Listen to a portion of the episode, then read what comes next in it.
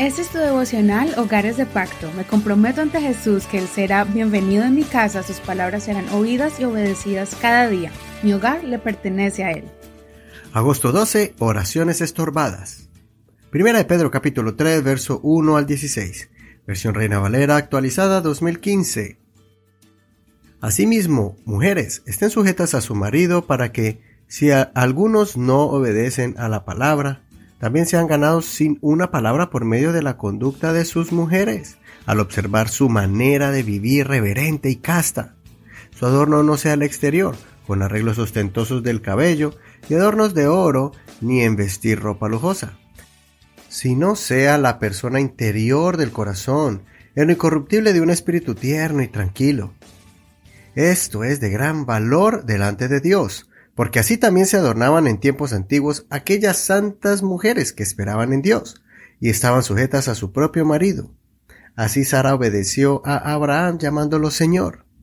Y ustedes han venido a ser hijas de ella si hacen el bien y no tienen miedo de ninguna amenaza.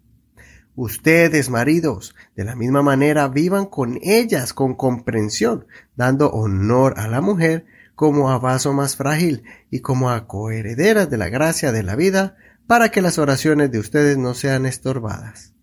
Finalmente, sean todos de un mismo sentir, compasivos, amándose fraternalmente, misericordiosos y humildes. No devuelvan mal por mal ni maldición por maldición, sino, por el contrario, bendigan, pues para esto han sido llamados, para que hereden bendición porque el que quiere amar la vida y ver días buenos, refrene su lengua del mal y sus labios no hablen engaño. Apártense del mal y hagan el bien. Busque la paz y sígala, porque los ojos del Señor están sobre los justos y sus oídos están atentos a sus oraciones. Pero el rostro del Señor está contra aquellos que hacen el mal. ¿Quién es aquel que les podrá hacer daño si son apasionados por el bien? Pero aun si llegan a padecer por causa de la justicia son bienaventurados. Por tanto no tengan miedo por temor de ellos, ni sean turbados. Más bien santifiquen en su corazón a Cristo como Señor, y estén siempre listos para responder a todo el que les pida razón de la esperanza que hay en ustedes, pero háganlo con mansedumbre y reverencia. Tengan buena conciencia, para que en lo que hablan mal sean avergonzados los que se burlan de su buena manera de vivir en Cristo. El capítulo 3 es una continuación de la carta del apóstol Pedro, enseñando a los cristianos a cómo comportarse correctamente, para que así ellos sean un ejemplo de vida para muchos. Y no solo eso, también para que su fe sea efectiva y así alcanzar las bendiciones de Dios como resultado de sus buenas acciones. En el capítulo de ayer el apóstol le daba consejos a aquellos que eran siervos o empleados de jefes difíciles. Ahora se refiere a la pareja cristiana. Primero, él le da consejos a la esposa para que pueda ganarse a su esposo incrédulo para Jesucristo.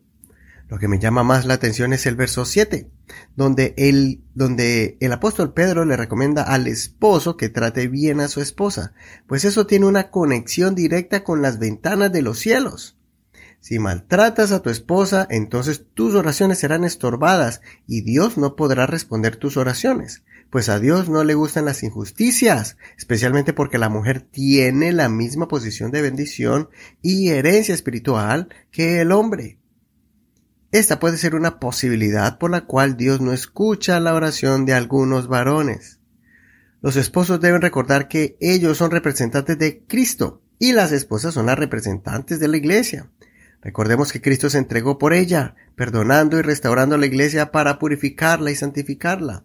Jesucristo es el mayor ejemplo de cómo el esposo debe tomar la iniciativa de ser un pilar en el matrimonio para bendecir a su esposa y no esperar que la esposa sea la que tome la iniciativa en el liderazgo espiritual de su hogar.